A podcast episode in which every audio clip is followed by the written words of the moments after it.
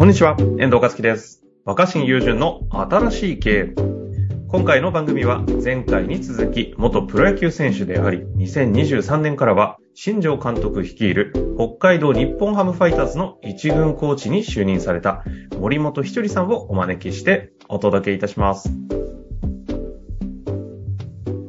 森本さんと若新さんとお酒飲んだ時の違いが今のにすごい出てる感じしますよ。ほうほうほう。森本さんって集まると、とにかく全体見るんですよね。だから大体そこにいるスナックの人たちは会場になっちゃうみたいなとこあるんですけど。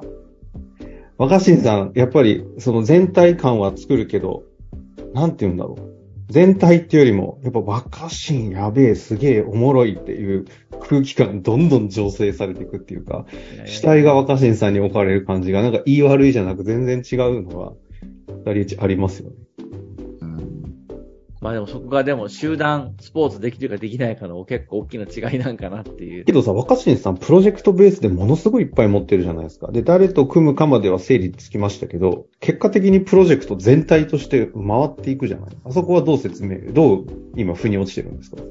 まあ確かに、まあ周りの人をどう動かすかっていうこと以上に、まあこういうことをきちんと伝えると、みんなが理解してくれやすいみたいな、まあ強いメッセージ性だったりとか、なんか、そういうテーマ、テーマをどう設定するかみたいなことがやっぱり結局は得意なのかもしれないですね。組む相手もちゃんと見極めるけど、ただ、組む相手も、組む相手のなんか人間性とか感情のことは考えるけど、体の動きはわかんないんで。うん、ね、本当だから運動じゃなくて、チームとしての、こう、先読みだとか感情とか、なんとなく、こう、把握力みたいなのは、運動じゃなくて、その、違う分野であるってことですよね。そうですね。でも、うん、運動に対しても動物的に分かる奴がいるってことですよね。集団が輪っていう時に、自分以外の人間がこう動くんじゃないかってことを、多分動物的な感覚で分かってる人たちって一定いて、なんだろうな、僕なんか一体感とか結構出したいんですよ。ちょっとう、あの、熱い感じの、全員で勝つみたいな、全員で勝った時に喜びがすごいものがあるんで、なるほど。なんか、うん、だからなんか、そういうところに目がいっちゃうかもしれないですね。最初はでもあれですよ、若手の時はもう自分のことで必死で、チームが勝勝とうが負けようが、他の人が打打とうが打っちまいがもう俺の自分の結果しだけだって、だけでやってましたけど、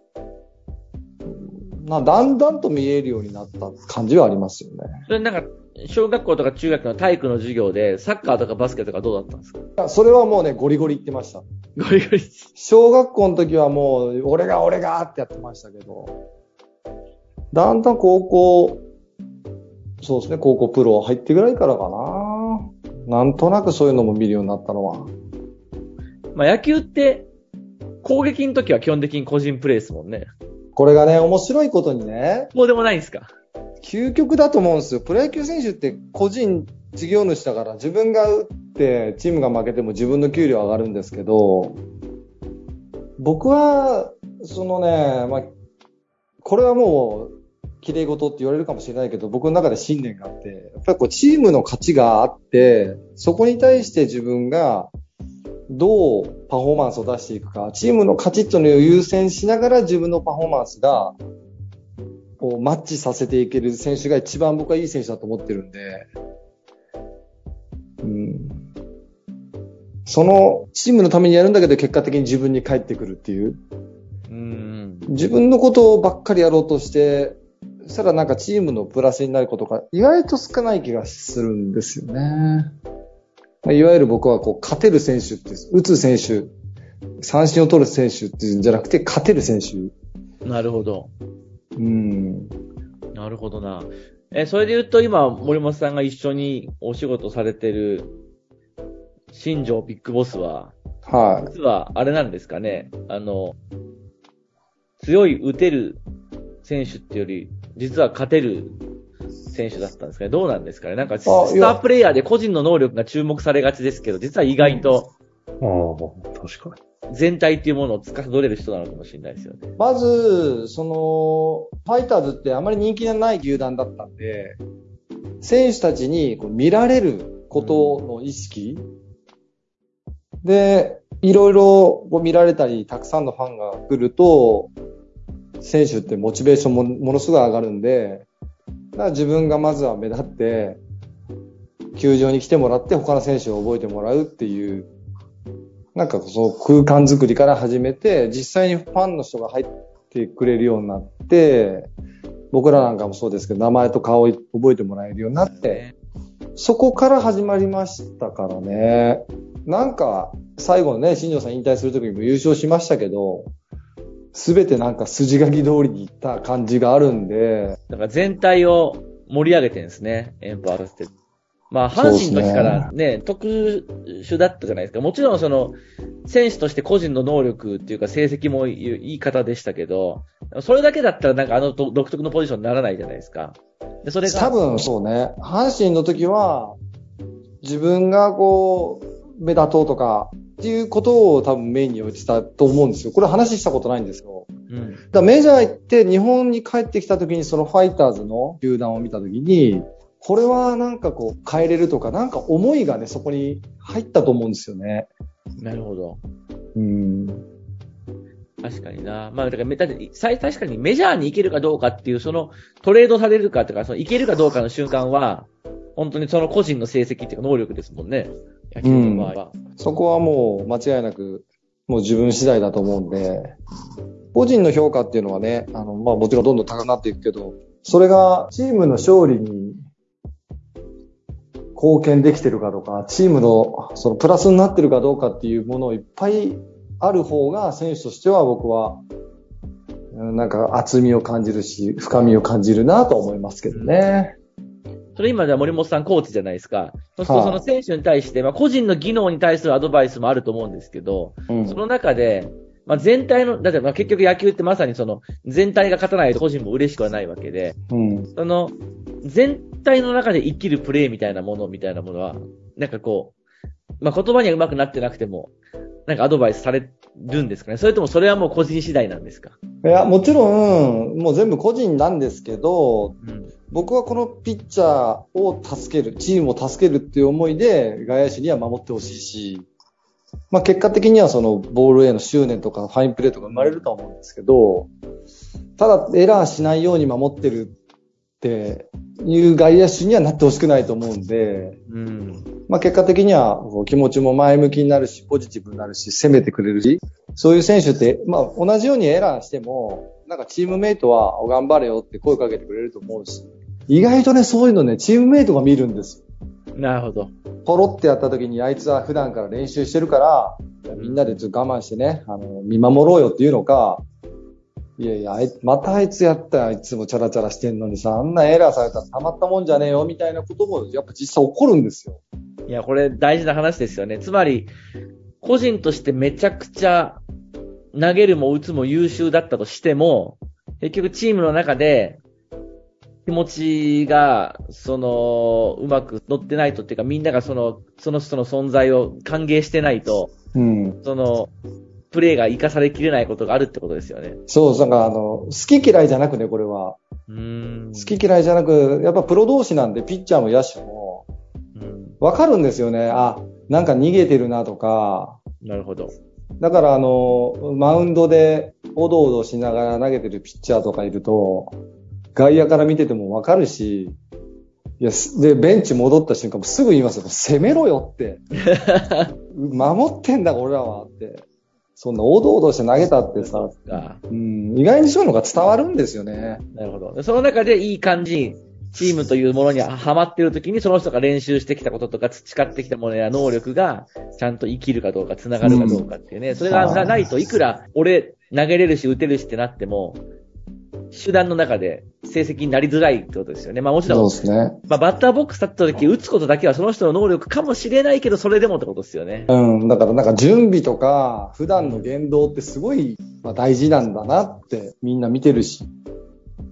うん、まあそれがなんかチームの信頼で、また結果残せばね、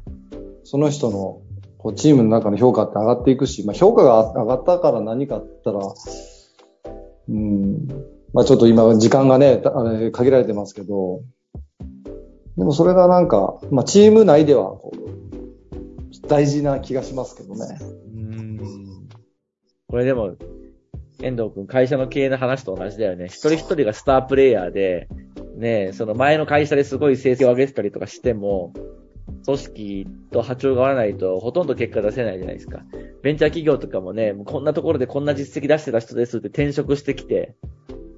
ずっと空回りする状態みたいな。うん。今のお話はさ、若新さんの研究テーマででいくとどういう解釈になるんですか？いや個個のパフォーマンスと集団両方やってると思うんですけど。いや、まあ、このパフォーマンスと集団とっていうよりは、集団と個って不可分だと思うんですよ。うんうん。だから集団というものと個っていうものがあるわけじゃなくて、そのなんて常に集団というものがそもそも存在してるからその中で個が認識されるわけだし、えーなんか、ど、どんなものでもそうじゃないですか、究極は。まあ個人プレーの競技だって、相手、戦う相手がいなかったりとか、点数を判断してくれる人がいないと、な無人島で一人で何かやっても意味ないわけで、ただそれは極端な例ですけど、まあ集団でチーム作るんだってくると、なおさら、うん、その、個の集まりが集団になるっていうよりは、ぜ全体っていうものがあるから、その中に個が存在していて、うん。まあそういうことを感覚的に分かってるんでしょうね。そういう優れたチームや、チームの中で活躍できる人っていうのは、そんな気はしますね。いや、今のそれが、だから一個だけ時間がなくなってきちゃいましたけど、疑問なのは、あとはだからそういった集団の中でのその、人々の能力が引き出される感覚っていうのが、あの日本の中学校とかからのあの、ゴリゴリの部活の、なんか、体育会のか世界は、で、育まれていたのか、それを育むためにやっていたのか、そうではなくて、あれはもういろいろ見直せるのかっていうのは森本さんに聞きたいですけど。中学と高校入ると急にこう、集団っていうものがものすごく濃密になるじゃないですか。上下関係とか、いろいろ作法とか。その時に、でもあれはすごいなんかゴリゴリで古い部活の体質だけど、なんかその集団というものの中から子が活かされるようになるための大事なものを学んでる、学べているのか、そんなことはなくて、あれはいろいろ見直せるのか？いや、見直せるでしょ、あれ。まあ、指導者が 非常に重要な気がするんですよ。うん。なんか厳しい環境なんだけど、そこに、その、じゃあ例えば一高校1年生で入りました。もう確かにやることいっぱいだし、先輩にいろいろ言われるんだけど、どうも、どこかに厳しさの中に居心地の良さ感じるとか、ああ、そういう意味でね。な、なぜな、な、なぜならなんか、その、今経験しなきゃいけないものを経験させてもらってるとかっていうのに、の気づきに変わってきたら、それはそれでいいことだと思うんですけど、ただなんか声出して、ただ雑用やらされて、卒業したら何だったんだこの3年間みたいな、それは良くないと思うんで、そこの、じゃあ1年生がこの雑用しなきゃいけないっていう理由付けとか、をちゃんとその指導してあげたり、今のこう生徒たちみんな、きっとそういうのを理解すると思うんです。しながらわやってると思うんですよね。そうです。敏感ですよね。思春期だからね、うん。やらされてるわ、みたいなね、あると思うんですけど、でもやっぱ組織というものの捉え方をちゃんと上の人たちが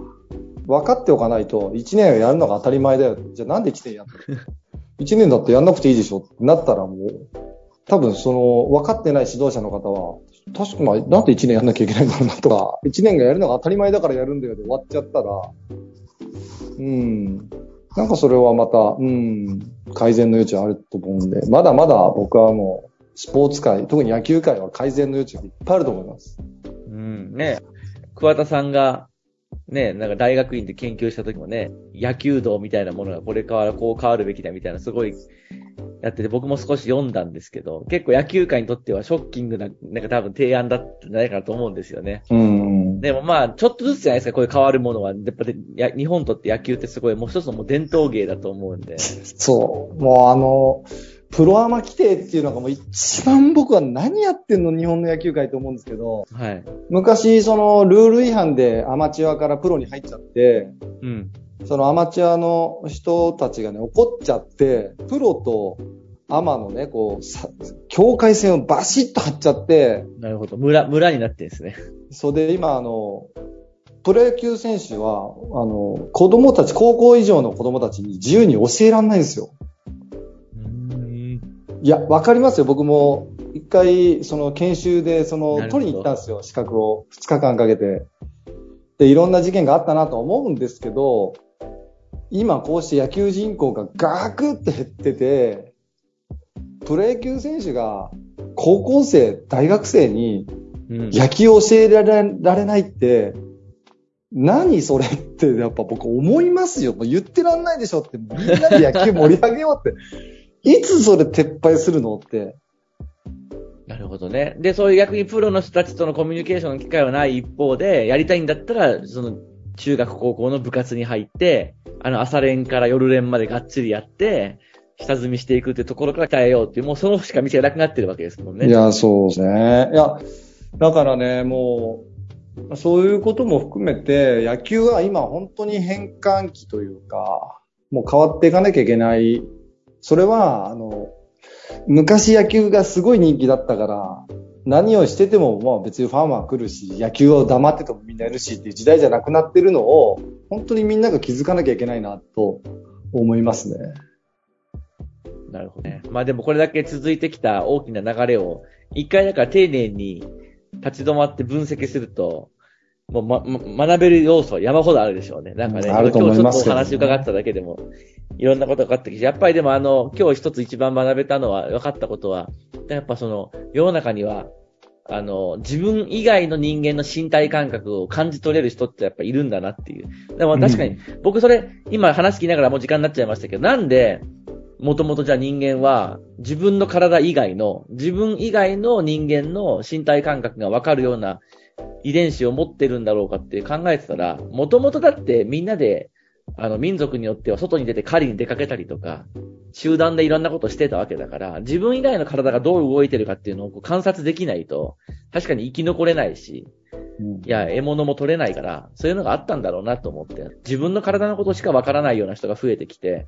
だけどやっぱ動物的な、動物的に集団っていうものを感覚で掴み取れる人たちが、やっぱちゃんと残ってて、そういう人たちが、小学校の体育の時間に、サッカーとかバスケとかで活躍してたんだなっていう、うんそういうことをちょっと思いましたね。ストップウォッチの他にもう一個新しいなんか、ヒントがもらえてよかったです。森本さん、せっかくなんで、どうでしたか？若新さんと喋って。いや、あのーやっぱ刺激になるし、楽しかったし、この答え合わせはまた飲み会でやりたいな。いや、若新さん、お酒ほぼ飲まないですけどね、もうまた、あそうなんだ設けて。いやでもあの、ちょっとまた僕は北海道にも行きますんで、ああぜひ、新球場。本当ですね。来てください球場、一緒に。あの、来シーズンからね、ちょっと冒頭でお伝えしなかったですけど、2023年から、北海道日本ハムファイターズ一軍の外野守備走塁コーチに就任ということなので、これからね、まさにその指導者になるところですので、その中で、あの、森本さん、ちょうど今、ポッドキャストされてるんですけど、コーチになってからも続けられるみたいなんで、なんかコーチとしてのちょっと課題とか、行き詰まったりした時に、ぜひまたなんか対談とかしながら若新さんに相談できたりする。いや、すいません、なんか、非常に面白いケーススタディで今日一流のアスリートに偉そうにすいません。いやいや、若新さん聞いてください。こんなことありましたよ愚痴聞いてもらいに来ますいや、んで、よろ嬉しくお願いします。でも僕とは本当に真逆の、やっぱりアスリートとして第一線で活躍した方と、でも結局人間ってなんだとか、人と人が何か一緒に行動するってなんだっていうことの本質を僕は一緒に学学ばせてもらえたと思うので、これからもよろしくお願いします。あありがとうございます。いや、本当に貴重な場をありがとうございました。ぜひ森本さんの番組も皆さん聞いていただけたら嬉しいなと思います。ということで、はい若新さん、森本さん、ありがとうございました。ありがとうございます。本日の番組はいかがでしたか？番組では若新雄純への質問を受け付けております。ウェブ検索で若新雄純と入力し、検索結果に出てくるオフィシャルサイト若新ワールドにアクセス。その中のポッドキャストのバナーから質問ホームにご入力ください。